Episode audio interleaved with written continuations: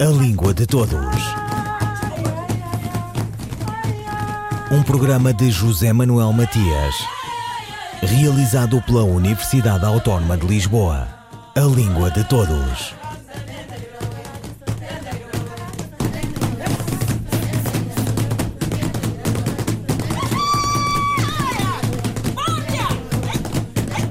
São Tomé e Príncipe tem o português como língua oficial, tem o forro e o angular, tem a singularidade, a história singular que é a sua e defronta-se com um conjunto de problemas e de desafios no que diz respeito ao ensino da língua oficial.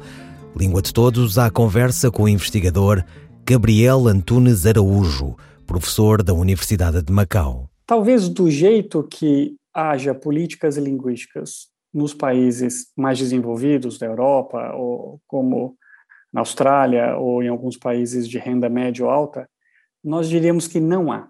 Mas, do ponto de vista de uma ocupação de um lugar na sociedade são tomense e também de um esforço mínimo que seja de alguns atores que são importantes em São Tomé, como, naturalmente, o Ministério da Educação e da Cultura, o Instituto Marquês de Vale, vale Flor, o Instituto uh, de Cooperação Camões e também a Fundação Calouste Gulbenkian. Então, de certa forma, nesse sentido, há uma política, mas a política tem resultados mistos. Então, para nós respondermos essa pergunta completamente, nós temos que avaliar todo o processo sócio-histórico da própria implantação e difusão da língua portuguesa em São Tomé.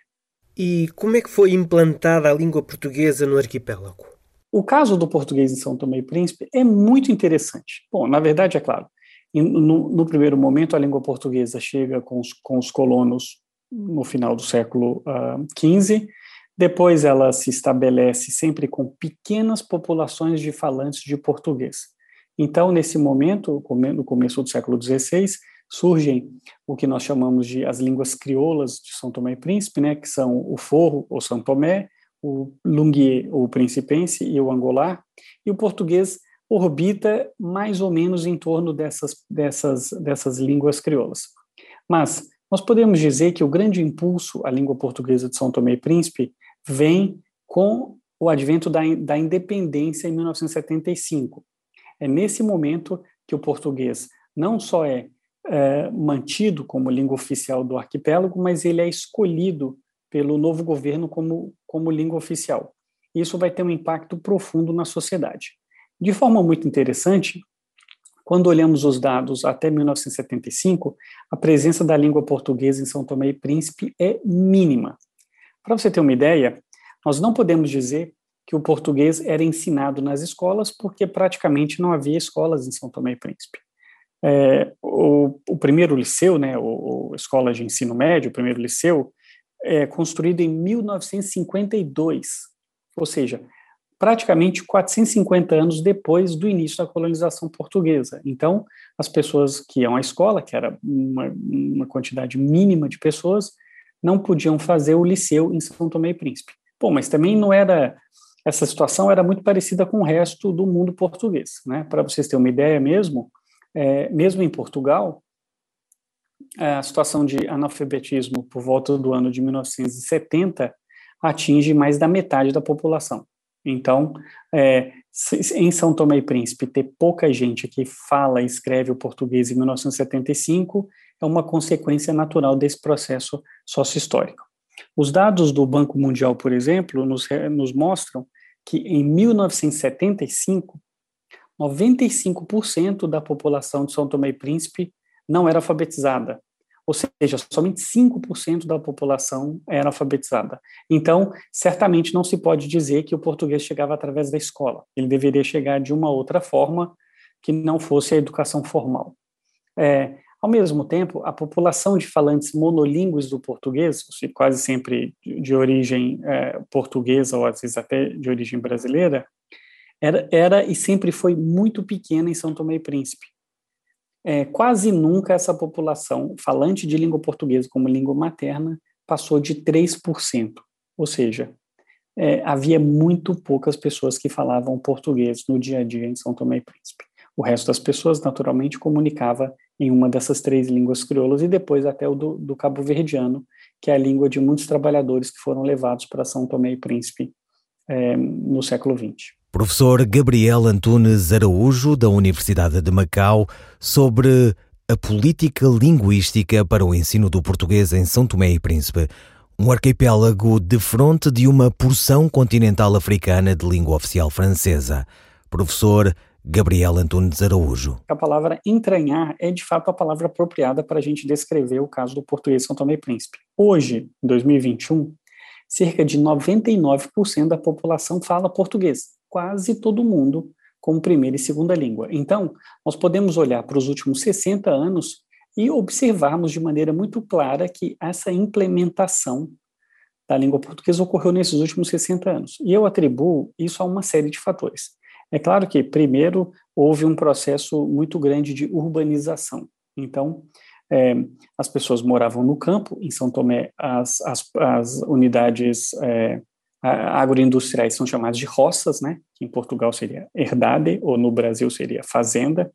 As pessoas migraram do campo para a cidade, e quando você migra do seu ambiente rural para um ambiente urbano, você tende a escolher a língua que você acha que tem um capital linguístico maior. E no caso São Tomé e Príncipe, é a língua portuguesa, porque ela é a língua oficial, ela é a língua do governo e ela é a língua de pequenos valores da sociedade, como, por exemplo, a imprensa e a mídia. Ou seja, no ano, nos anos 80, começa a ter rádio bastante difundida e TV em São Tomé e Príncipe, e a língua da TV é a língua portuguesa. Ao mesmo tempo, São Tomé é, se beneficia de, de várias melhorias sanitárias que começaram certamente por volta dos anos 1950, com uma certa com um processo de urbanização levado pelo Estado Novo, né, a São Tomé e Príncipe e também a outras colônias, e esse processo também provocou melhorias sanitárias, como por exemplo melhores hospitais, combate tímido ainda, mas de alguma forma as doenças endêmicas. Então, o ambiente urbano era um ambiente onde havia uma taxa menor de mortalidade infantil, principalmente. É, então, assim, você tem que olhar que é urbanização, ao mesmo tempo, um aumento da taxa de natalidade, uma diminuição da taxa de mortalidade. Você também vai ver que tem a mídia que começa a se implantar no país através de rádio e TV. Ao mesmo tempo, nós temos é, um apagamento, vamos chamar assim, das línguas, das línguas autóctones.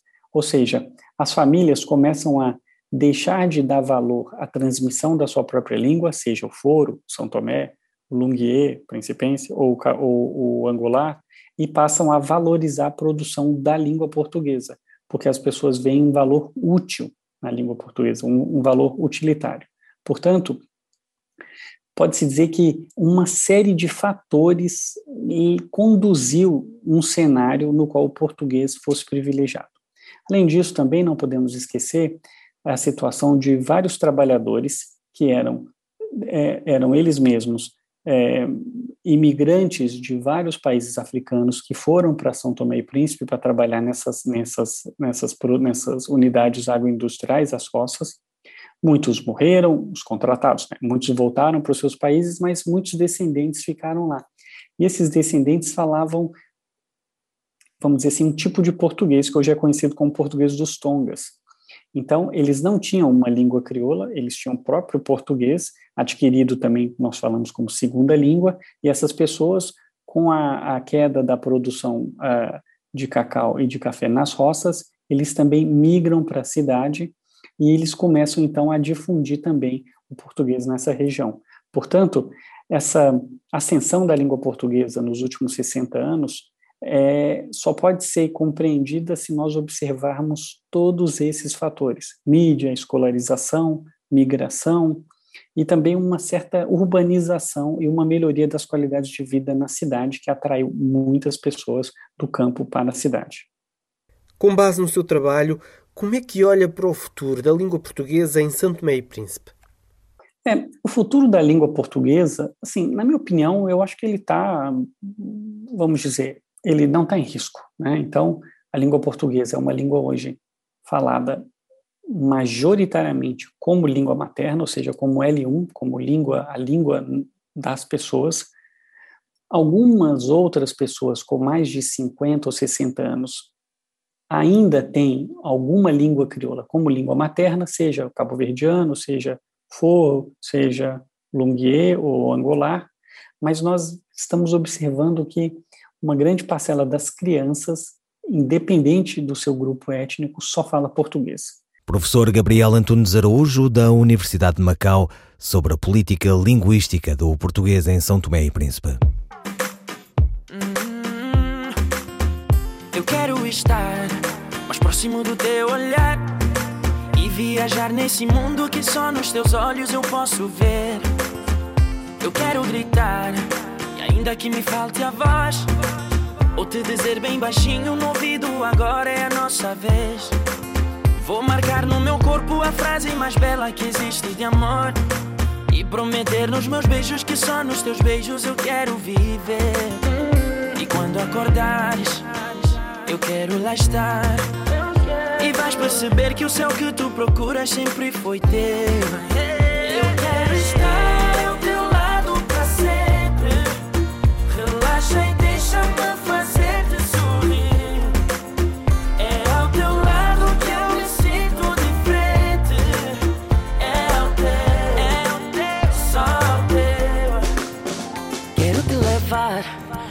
Aonde mais ninguém levou. Onde o ar cheira flores e as flores são espelho de quem eu sou. Eu quero gritar, ainda que me falte a voz. Aceita, agora é a nossa vez. E quando acordares, eu quero lá estar. E vais perceber que o céu que tu procuras sempre foi teu. Eu quero estar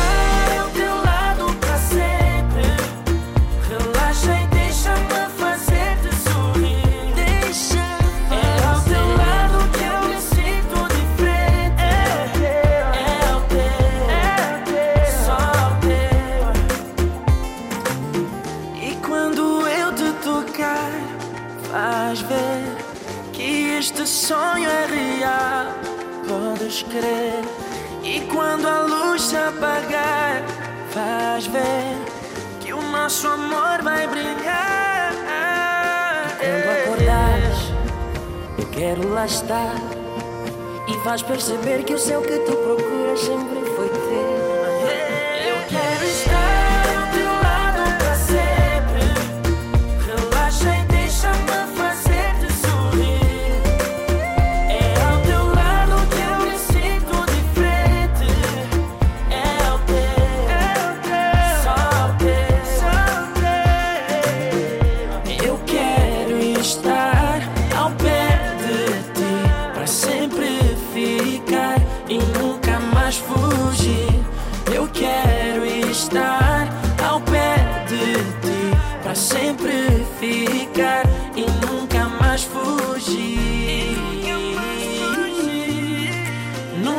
Mais fugir.